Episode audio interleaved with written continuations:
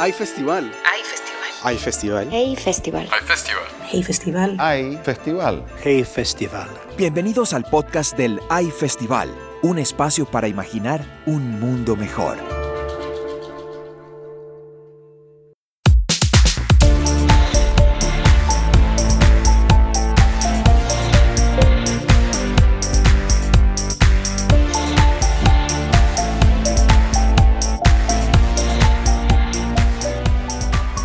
Bienvenidos al podcast sobre talento editorial, una serie de episodios en el que conversamos con diversos agentes del mundo editorial para que nos cuenten cómo viven en estos momentos tan convulsos en el que la epidemia ha trastocado todo plan posible y en el que reina la incertidumbre futura.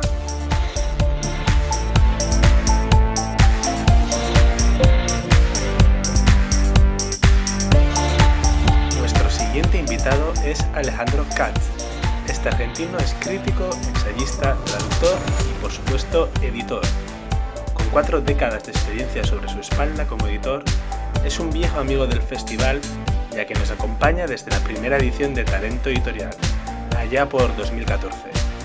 Actualmente dirige el sello que él mismo fundó, Katz Editores, una editorial especializada en ciencias sociales, ciencias humanas y ciencias naturales.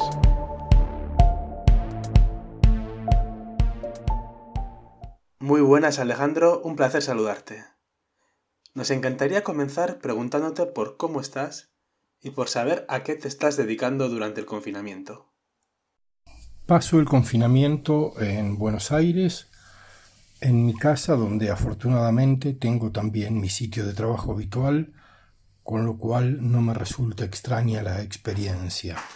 Empleo el tiempo, por una parte, en intentar mantener las tareas habituales, en darle continuidad a la vida de siempre, por otra parte, en estar al tanto de las intervenciones más eh, interesantes sobre lo que está ocurriendo en nuestro mundo, por último, en pensar algunos proyectos que tengan que ver con contribuir a esa interpretación. Sabemos que la pandemia está afectando a todos y cada uno de los sectores del mundo editorial. ¿Cuál es la situación de Katz Editores? Está afectándolo de diversas maneras. Mi trabajo es múltiple. Por una parte, la editorial, cuyas tareas están prácticamente paralizadas. Eh, por supuesto, podríamos seguir haciendo tareas de, de edición, pero no tenemos la certeza de que vayamos a poder pagar a los colaboradores si encargamos trabajos nuevos, de modo que no lo estamos haciendo. Eh, el resto de las tareas, la escritura, la intervención en los medios, en la discusión pública, la generación de ámbitos de deliberación, diría que se ha eh, acelerado más que detenido. Una de las respuestas de algunas editoriales al hacer frente a la pandemia ha sido ofrecer de forma gratuita contenidos digitales, y esto ha generado un debate acerca de la gratuidad o no de la cultura. ¿Tienes una posición al respecto? No, no tengo una posición determinada. Eh, entiendo el gesto de querer contribuir a poner contenidos a disposición de una ciudadanía azorada. Eh, me parece que dada la gran cantidad de contenidos disponibles, eh, legales, piratas, eh, etc., el, el, efecto es mínimo, es más bien gestual que, que destinado a producir algo real. No creo, por lo demás, que la discusión sobre el futuro de las industrias culturales y la gratuidad de la cultura se vea afectada por esto. Es una discusión que viene de lejos, que seguirá existiendo y cuyos eh, ejes centrales pasan por otros lados. Enlazando un poco con esto anterior, hemos visto cómo la situación actual de confinamiento, el comercio de proximidad y las librerías se ven afectadas. Cada país, cada gobierno está tomando diferentes decisiones, pero lamentablemente la supervivencia de las librerías está amenazada. En tu caso, ¿cómo crees que podemos contribuir a su supervivencia? Es extremadamente difícil eh, encontrar una solución a la amenaza que pende sobre las librerías y por tanto sobre muchas editoriales, particularmente las pequeñas independientes. Pienso que la opción belga de considerar la librería como un negocio de necesidad básica es una opción que deberíamos contemplar seriamente. Eh, es necesario tener algunos sitios a los que, guardando las precauciones necesarias, poder recurrir para atravesar esta situación. Por supuesto, luego quedará todo en los términos clásicos y poco atractivos de las ayudas públicas, las tasas de, los créditos, etc.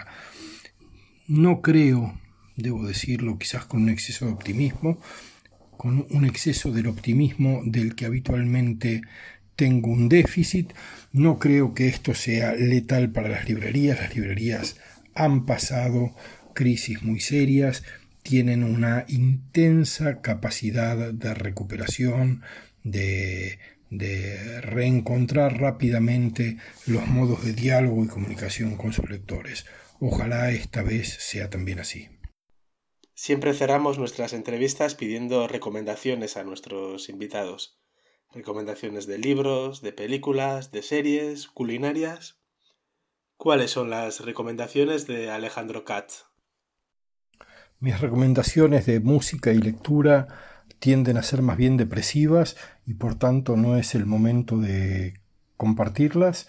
Una receta de cocina rica y sencilla eh, nunca decepciona un buen ceviche, eh, un pescado, unos filetes de pescado blanco cortados en secciones de un centímetro de lado, eh, unos ajíes en tiras, una cebolla en pluma, si es posible morada y dejada reposar en agua unos 10 minutos para que pierda acidez, algún chile eh, o ají picante dependiendo del lugar del mundo en el que uno se encuentre, eh, cilantro picado y todo eso se convierte en una ensalada a la que se le agrega entre 10 y 15 minutos antes de servir jugo de dos o tres limas dependiendo de la cantidad. Si no hay lima será limón, pero si hay lima es mejor. Por supuesto requiere sal, ninguna otra cosa, y va acompañada de unas batatas o camotes, o como se le diga en otros sitios de América, al tubérculo dulce, eh, hervido y cortado en rodajas, unos granos de maíz eh, fríos y de ser posible y tener acceso maíz blanco que los eh, al que en Perú se le llama canchita que se hace saltar en la sartén con un poquito de aceite y abundante sal. Eh, es una fiesta sencillo rápido sano sabroso tiene todo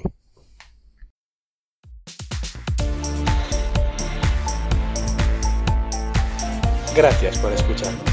Les recordamos que Talento Editorial es un proyecto organizado entre el Hey Festival y Librerías Calama y que pretende dar a conocer experiencias novedosas y exitosas en la industria editorial. Es un espacio para intercambiar ideas y reflexionar conjuntamente. Más información en heyfestival.com slash talento-editorial. Hasta pronto.